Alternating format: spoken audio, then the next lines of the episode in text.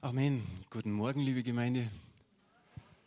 Schön, dass ihr gekommen seid bei dem knackig kalten Tag. Doch, doch, das ist schon was wert. Ich denke, so mancher hat sich gesagt, nee, da bleibe ich lieber daheim. Das ist mir zu kalt. Aber sogar Mariselia ist da. Und die ist aus Brasilien andere Temperaturen gewöhnt, oder? Gut. Jetzt habe ich mir gedacht, dass irgendwann der Peter hochkommt. Aber er ist immer noch nicht da. Er, er macht ja Hausaufsicht. Und ich habe mir gedacht, jetzt könnte man ihn einmal so richtig hochleben lassen. Aber naja, irgendwo wird er noch da unten sein, die Kamera. Ich deute mir einfach auf ihn. Wenn man so eine Predigt vorbereitet, jetzt Kinder, herzlichen Glückwunsch später.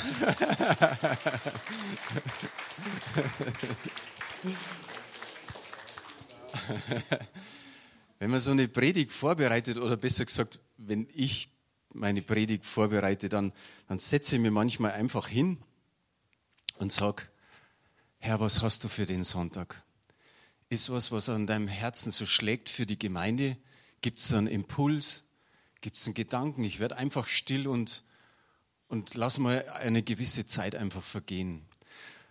Dann kann es sein, dass was kommt, und dann kommen aber auch gleich Lieder. So geht es mir zumindest. Dann habe ich ein, zwei Lieder zu dem, was, was vielleicht mit dem Thema zu tun hat. Und es kann sein, dass es nicht ein, zwei Lieder sind, sondern fünf oder sechs. Und dann frage ich einfach mal beim Lobpreisleiter nach und sage, wie schaut es denn aus? Manuela, steht der Lobpreis schon für den Sonntag? Und dann kam die Antwort, ja, der steht schon. Ich schicke dir morgen die Lieder. Und dann schaue ich so auf die Lieder drauf und denke mir, super. Dann hat sie oben beim E-Mail noch hingeschrieben bei Betreff Schirm. Einfach den Ausdruck Schirm. Und da habe ich mir gedacht, na ja, wenn ich die Lieder so lese und dann das ganze E-Mail, ja, das hat was mit Psalm 91 zu tun. Und viele kennen von uns den Psalm. Und dann habe ich mir aber gedacht, wie, nee, ja gut, lass, lass dran, ja. Dann habe ich mir gedacht, aber wie bringe ich jetzt das, was ich so am Herzen habe, so ein paar Stückwerke mit dem zusammen, was Manuela am Herzen hat? Und sie hat da irgendwie nur geschrieben, so, so, jetzt habe ich deine Predigt schon so ungefähr. Dann kam so mit dem Gedanke, wie passt es zusammen? Interessant war, und es passt tatsächlich zusammen. Ich habe es jetzt auch nochmal gespürt, wie wir die Lieder gesungen haben. Und es wird am Ende so einen Bogen geben, dass wir dann genau da an der Stelle rauskommen, wo das alles beides zusammenpasst. Vor kurzem, ich spanne mal den Schirm auf, vor kurzem hat die Annemarie Planet der Elisabeth und mir diesen Schirm geschenkt. Und sie hat einfach gesagt, das ist so bildlich, aber auch prophetisch. Ihr sollt immer unter den Schirm des Höchsten sitzen. So wie es hier heißt, wer unter dem Schirm des Höchsten sitzt, und unter dem Schatten des Allmächtigen bleibt, der spricht zu dem Herrn, meine Zuversicht und meine Burg, mein Gott, auf den ich hoffe. Und ich habe mir jetzt so in der Vorbereitung gedacht, nein, das soll für die ganze Gemeinde gelten. Da müssen wir immer wieder hin, unter den Schirm des Höchsten. Und nicht nur einfach bloß so sitzen, sondern, wie es hier heißt, unter dem Schatten des Allmächtigen bleiben. Man kann sie kurz hinsetzen und wieder aufstehen und wieder gehen, aber es ist wichtig zu bleiben. Und dann können wir miteinander sagen, nicht nur der Psalmist, sondern wir können sagen, du bist mein Schutz, du bist meine Zuversicht, meine Zuflucht, meine Burg, mein Gott, auf den ich hoffe, meine Liebe, mein Vertrauen, so wie wir es letzte Woche von der Sibylle gehört haben. Meine Liebe, die, der erste Korintherbrief sagt ja, die Liebe hofft alles. Also steckt hier auch in der Hoffnung auf Gott die ganze Liebe, die ich ihm gebe und die er mir gibt. Ich möchte euch am Anfang eine kurze Geschichte eines Ehepaars vorlesen.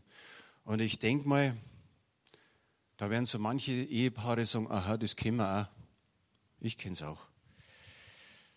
Das, äh, ja, es geht zwar los mit dem neuen Haus ist gebaut, also ich habe kein Haus gebaut, und, Aber das neue Haus ist gebaut. Alles sieht wunderbar aus. Auch die Kinder sind ordentlich erzogen worden. Der Mann hat seinen Job, die Frau hat ihren Nebenjob. Beide geben sich Mühe, miteinander im Gespräch zu sein. Und doch merken sie, dass sie einander fremd geworden sind. In der Eheberatung sagen sie, wir haben einander nichts mehr zu sagen. Wir haben zwar vieles erreicht zusammen, aber jetzt funktionieren wir nur noch. Früher hatten wir nichts, aber wir hatten einander. Heute haben wir vieles, aber wir haben einander verloren. So eine ganz kurze Geschichte. Was fehlt dem Paar? Was denkt ihr? Ja. Liebe, Leidenschaft, Vertrauen. Vielleicht auch einfach das innere Feuer, das einmal gebrannt hat, dann auch wieder an dem Punkt hin zurück zur ersten Liebe. Und so etwas kann auch nicht nur in der Ehe vorkommen. Wir haben ein paar junge Ehen. Ich hoffe, da kommt es noch nicht so vor. Aber wir haben auch Ehen, die 20, 30, 40 Jahre noch länger bestehen. Und da kann sowas schon mal vorkommen. Aber es kommt nicht nur dort vor, sondern es kommt auch in der Beziehung zu Jesus Christus vor. Dass die erste Liebe fehlt. Und so wie ihr vorher vielleicht gedacht habt, ja, okay, Schirm, das sagt man gleich, Psalm 91, so wird euch jetzt die erste Liebe vielleicht auch mit mir an eine Bibelstelle hinführen, die wir alle kennen.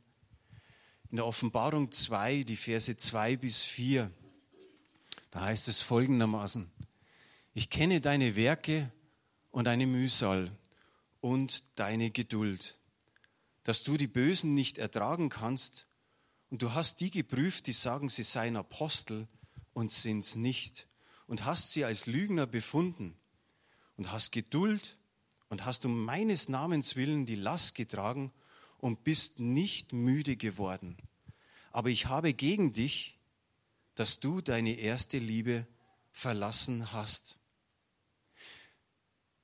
Ich kann mir vorstellen, er gibt mir recht, wenn man sagt, meistens fixiert man sich so auf diesen vierten Vers.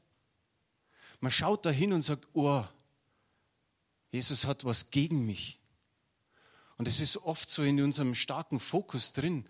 Aber schaut euch mal den Vers 2 an und den Vers 3. Was Jesus hier alles zu der Gemeinde der Epheser sagt. Da ist Lob, da ist ein Kompliment, da ist Beglückwünschen. Und ich sage mal ganz einfach, jede Gemeinde wird sich das eigentlich wünschen, wenn Jesus so einen Brief schreibt, dass er sagt, ich kenne und ich weiß um alles, was du tust. Und es ist wirklich hier ein Lob. Und ich glaube, jeder Einzelne von uns würde sich wünschen, wenn Jesus so über den Einzelnen sowas sagen kann.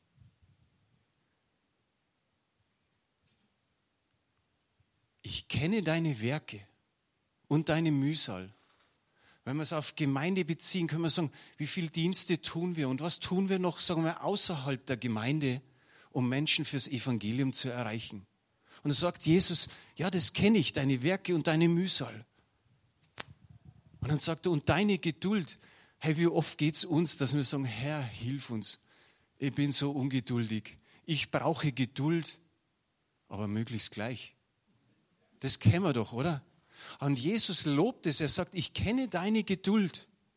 Und dann sagt er, und ich weiß, dass du die Bösen nicht ertragen kannst. Und dann kommt noch ein fünftes. Äh, da haben sich anscheinend Apostel eingeschlichen. Und die bringen irgendwie eine Lehre, die bringen Dinge, die nicht stimmen. Und er sagt, und du hast sie sogar als Lügner befunden. Und die haben irgendwie keinen Platz mehr in der Gemeinde. Ist doch super, wenn irgendwelche Irrlehrer draußen sind. Und interessant ist es, dass im dritten Vers dann auf einmal nochmal heißt, und hast Geduld. Zweimal betont er das, dass, dass du Geduld hast, also die Gemeinde. Und ich denke, das ist vielleicht, weil es so schwer zu erreichen ist, Geduld zu haben, dass Jesus das zweimal erwähnt. Aber dann sagt er, und du hast um meines Namens willen Last getragen, viel Last getragen. Wie viel Lasten tragen wir? Denk einfach mal an deine Lasten. Die Elisabeth hat es vorher so, so in, in der Einleitung anklingen lassen. Was ist alles dir eine Last? Vielleicht die Familie, weil es da irgendwie Streit gibt. Vielleicht ist es irgendwie, weil die Familie dich belächelt, weil du Jesus nachfolgst. Vielleicht sind es Nachbarn oder Arbeitskollegen oder irgendwelche anderen Menschen in deinem Umfeld, die dich belächeln, vielleicht irgendwo so mal einen komischen Satz weglassen. Du trägst so manche Lasten wegen Jesus. Und Jesus sagt, das finde ich gut. Und dann sagt er am Schluss noch in diesen zwei Versen, und du bist nicht müde geworden. Das ist doch wirklich ein gutes Zeugnis. Und dann unterbricht auf einmal so ein kurzer Satz diese ganzen Lobeshymne, in dem es dann heißt, aber ich habe gegen dich, dass du deine erste Liebe verlassen hast. Vorher haben wir gerade ein Wort gehört. Ich habe gegen dich.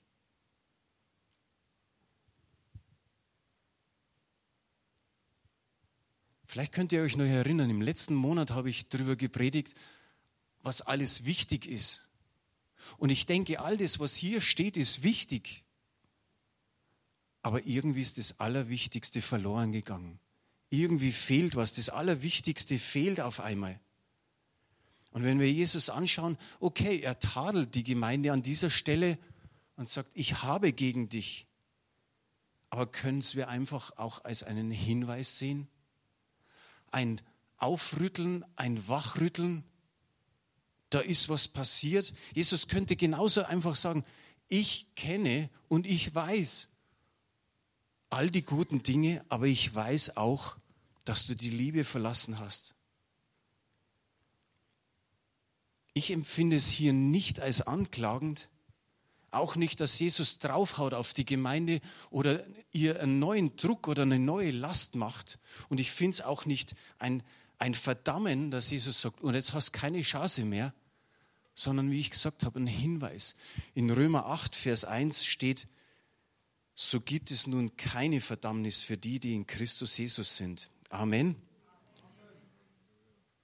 Auch wenn ein Wort widerspricht, ich habe gegen dich, dann ist es einfach, dass Gott dich korrigieren möchte durch seinen Geist. Eigentlich könnte diese Gemeinde froh sein. Sie hat ja gar keinen Antrag gestellt. Sie hat ja gar nicht Jesus gefragt, wie findest du uns? Sondern dann kommt was. Jesus sagt, komm Johannes, schreib das auf. Und was hat Jesus gesagt? Eigentlich nur den Ist-Zustand, den wir hier in den drei Versen gelesen haben. Und das Interessante ist, haben wir jetzt hier nicht auf Folie, aber in Vers 6 sagt Jesus noch ein Kompliment, noch mal ein Lob. Er sagt, du hast die Nikolaiten. Was sind die Nikolaiten? Sie hielten Götzenopfer, sie haben Tempelprostitution erlaubt. Sie haben Jesus nicht als den Erlöser angesehen und sie haben einfach gesagt, die geistige Erkenntnis, auf das käme es an. Sogar da hat Jesus, es sind neun Bereiche, die Jesus aufzählt, die wirklich gut sind.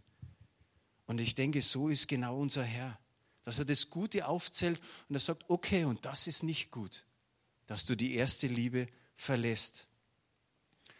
Die erste Liebe ist treu, ist aufrichtig und ist ohne irgendwas Heuchlerisches. Die erste Liebe ist eine Triebfeder. Da muss man sich nicht abmühen. Da flutscht alles so. Da, da geht alles wie von selbst. Die erste Liebe ist, sie beflügelt uns. Denk einfach mal da zurück, wie du am Anfang deine Zeit mit Jesus verbracht hast. Du hast ein Kapitel gelesen und hast dir gedacht, das ist zu wenig, ich will mehr lesen, ich will mehr erfahren. Ich will mehr erfahren, was Jesus für mich hat.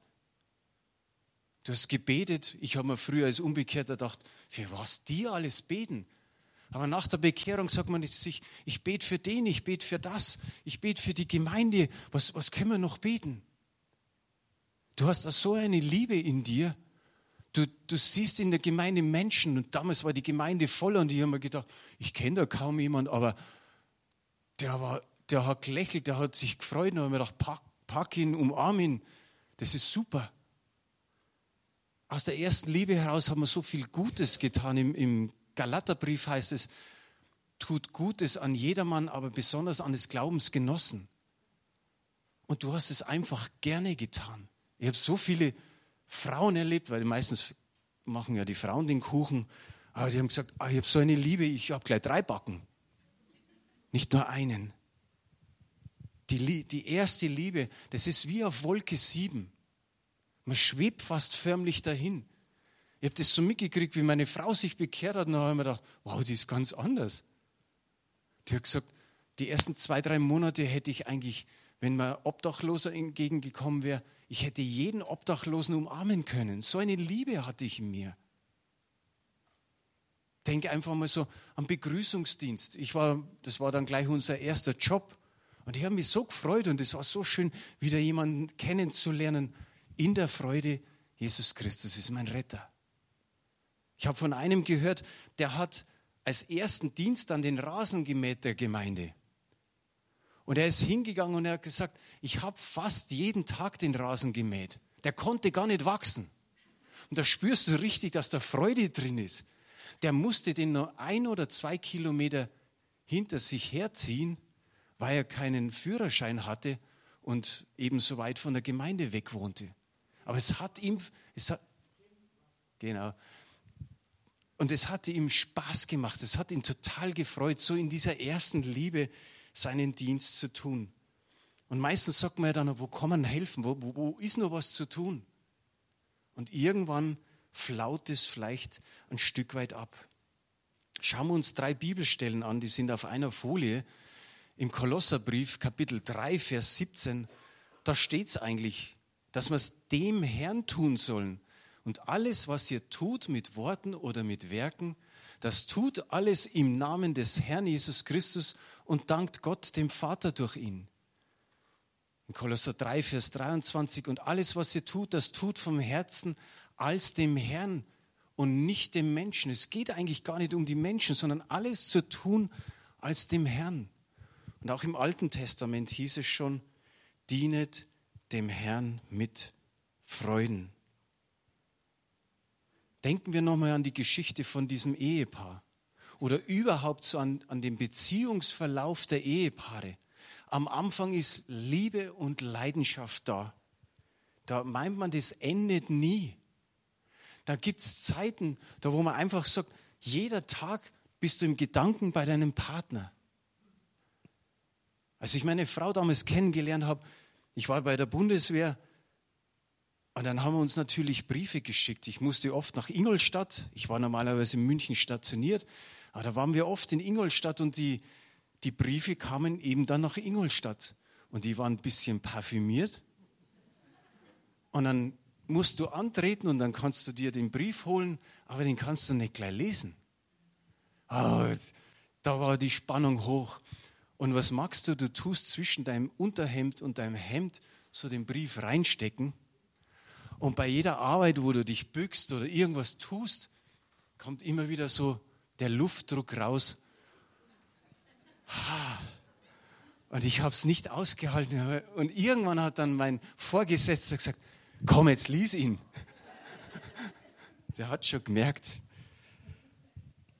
und es ist doch echt so, dass man sagt, der Tag hat nicht genügend Stunden, wo du dich mit dem Partner beschäftigst, wo du ihn anrufst oder wo du versuchst, Zeit mit ihm zu verbringen. Ich bin zwei Stunden am, am Boden gesessen und habe telefoniert mit ihr. Meine Mutter hat gesagt, was ist mit dir los? So lange kann man doch nicht telefonieren, oder oh doch? Sogar noch länger. Und man möchte den anderen kennenlernen, man möchte die ganzen Schätze entdecken, die in, in der Person drinstecken. Aber über die Jahre kühlt Liebe und Leidenschaft ab. Dann gibt es so einen gewissen Alltagstrott. Dann wird Gewohnheit zum Hauptmerkmal der Beziehung. Der hat die Gewohnheiten und die hat die Gewohnheiten. Und dann sitzt man so ein Stück weit nebeneinander. Und ich sage mal, um von der Ehe wieder wegzukommen zur Gemeinde hin, das kann einer Gemeinde genauso gehen. Ich finde es so super, dass hier die Epheser einfach angesprochen worden sind, weil es gilt ja auch uns, dass wir sagen, wir können das Wort Gottes lesen und dann auch da prüfen, wie steht es denn mit uns? Jesus hat gesagt in, in Matthäus 24, Vers 12, die Liebe wird erkalten. Da hat er es eigentlich schon vorhergesagt, dass auch wir nicht davor gefeit sind, in, in sowas hineinzukommen. Aber ich finde es gut, der Paulus hat ungefähr 60 nach Christi Geburt den Epheserbrief geschrieben. Und er hat den Ephesern bescheinigt, die Liebe und den Glauben zu Jesus und die Liebe zu den ganzen Gläubigen. Steht im ersten Kapitel im Epheserbrief. Also er hat es ihnen bescheinigt, aber diese Offenbarung von Johannes wird ungefähr 95 nach Christi Geburt geschrieben. Also da, da vergehen 35 Jahre so ungefähr. Jetzt können wir sagen, okay, dann war die Gemeinde knappe 40 Jahre alt. Und ich sage einfach, man kann es nachvollziehen, dass auch in einer Gemeinde so ein Alltagstrott kommt. Dass man eigentlich manches eher zu einer Pflicht sieht, was man als, als Dienst tut, nicht dem Herrn, so wie es da steht. Dass man manchmal sich an, an Traditionen klammert, weil man das schon 40 Jahre so macht. Aber wir müssen uns an Jesus klammern. Dass man manches einfach als tun müssen versteht, sich abmühen, und so wie es da vorher in Vers 2 gestanden ist, Mühsal. Ich kenne deine Mühsal, hat er gesagt. Ich kenne deine Werke und ich kenne deine Mühsal. Was hat Jesus da gemeint mit Mühsal? Ich habe nachgeschaut und das griechische Wort sagt so in etwa Anstrengung unter Müdigkeit oder Arbeiten bis zur Erschöpfung. Die Frage ist immer, will Jesus das? Will Jesus, dass wir bis zur Erschöpfung immer arbeiten und dienen und unsere Werke tun? Ich glaube auch nein. Es kann an manchen Stellen sein, ja, aber ich glaube nicht. Und vielleicht hat er hier schon einen kleinen Fingerzeig gegeben, in diesem Lob zu sagen, oh, ich kenne deine Mühsal. Ich denke, da steckt schon ein Stück weit Einladung drin, nämlich dieses, komm zu mir kommt zu mir zurück. Ihr wisst alle auch die Stelle Ephes, äh, Matthäus 11, Vers 28, wenn es da heißt, kommt her zu mir, alle, die ihr mühselig und beladen seid. Ich will euch erquicken. Das wünschen wir uns in unserer Zeiten, wo wir so angestrengt arbeiten, wo wir alles Mögliche tun, dass wir erquickt werden von ihm. Und schon da kommt dieses Rufen eigentlich, kommt zu mir kommt wieder an die Quelle, kommt wieder an den, an den Platz, bildlich gesprochen, kommt unter den Schirm, kommt unter den Schatten und zur Quelle an den Platz und bleibt dort. Wir werden es jetzt gleich lesen. Es sind drei Schritte notwendig, dass wir wieder so unter diesen Schirm kommen, unter, zu dieser Quelle kommen. Das eine ist das Erkennen, das andere ist Buße tun oder umkehren und das dritte ist, es so zu tun wie am Anfang. Ah, du hast es schon da. Erkenne doch, wie weit, das ist die neue Genfer Übersetzung, erkenne doch, wie weit du dich von deiner ersten Liebe entfernt hast. Kehre wieder zu mir zurück und bemühe dich so, wie du es am Anfang getan hast. Wenn du dich nicht änderst, werde ich kommen und deinen Leuchter von seinem Platz unter den Gemeinden wegnehmen. Jesus sagt einfach, erkenne. Erkenne. Die Jungen sagen, ich muss wieder checken. Man muss aufmerksam darauf werden, wo stehe ich wirklich. Oder wir können aber auch sagen, erinnere dich. Erinnere dich. Der Sohn, der verlorene Sohn in Lukas 15, der war so weit weg vom, vom Vater. Er war so weit weg und er war so tief gesunken. Kein Geld mehr, kein Essen mehr. Und da hat er angefangen nachzusinnen. Er hat sich erinnert, wo er hergekommen ist. Und er ist umgekehrt und er ist zurück zum Vater. Und er hat praktisch wieder am Anfang begonnen. Er ist dahin, wo er am Anfang hingehörte hätte ich die Liebe nicht. Alles hat mit Liebe zu tun.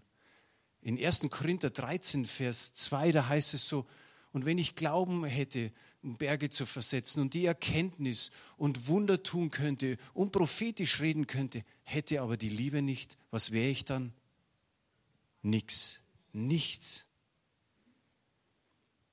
Es findet hier bei diesen Ephesern eine Korrektur statt. Und ich sage mal ganz so banal und pauschal, das braucht es für jede Gemeinde auf dieser Welt. Dass man wieder eine Korrektur hat von Jesus immer und immer wieder und sich dann hinwendet zu Jesus, damit wir am richtigen Platz sind. Bei ihm und bei seinem Wort hat jede Gemeinde Zukunft. Amen. Jesus hat einfach gesagt, so wirklich einfach, ihr habt euch ein Stück weit von mir wegziehen lassen, die Liebe zu mir ist abgeflaut, macht's wieder wie früher, stellt mich in eurer Gemeinschaft wieder in den Mittelpunkt. Aber wie kommen wir hin? Wie kommen wir wieder an den Anfang hin? Ich denke, da gibt es ein einziges großes Hindernis. Das ist die Zeit. Oder besser gesagt, Zeitmangel. Zeitmangel ist ein großes Hindernis in einer Beziehung. Wir sind zu sehr beschäftigt. Jetzt sage ich mal so ganz flapsig. Stimmt's, ihr Rentner? Also die in Rente sind. Weil man hört ja ständig, ich bin nicht im Ruhestand, sondern im Unruhestand. Was ist die Unruhe? Was beschäftigt euch, sage mal, den ganzen Tag über und die, die anderen Tage auch? Was beschäftigt euch? Wisst ihr, wisst ihr was? Die Satanisten beten, dass die Christen beschäftigt werden. Das ist eins der Gebete der Satanisten, dass wir beschäftigt sind. Die wissen ganz genau, dass unser Platz eigentlich dahin gehört. Unter dem Schirm des Allerhöchsten zu sitzen, unter dem Schatten des Allmächtigen zu bleiben, von ihm zu hören. Nein, die sagen, lass sie beschäftigen, viel tun, viel tun. Manches ist gut, aber wir können uns total verzetteln nachdem ich ältere Geschwister hier habe, von C.S. Lewis gibt es auch so ein Buch, ich glaube, das heißt Die Anweisungen an einen Unterteufel. Und, und da steht es so ähnlich drin. Leidenschaft und Liebe bleiben am Leben, wenn wir täglich die Beziehung feiern, täglich die Beziehung mit dem, mit dem wir vereint sein sollten zur ersten Liebe zu Jesus wieder zurückzukehren, bedeutet Wiederherstellung. Sibylle hat letzte Woche auch kurz das verlauten lassen. Die Vision des CZM ist von Anfang an unter anderem, dass wir ein Ort der Wiederherstellung und der Heilung sind. Und wir brauchen auch immer wieder Wiederherstellung, nämlich dass die erste Liebe zu Jesus Christus wiederhergestellt wird, dass wir dann in dieser Liebe bleiben und uns nicht entfernen.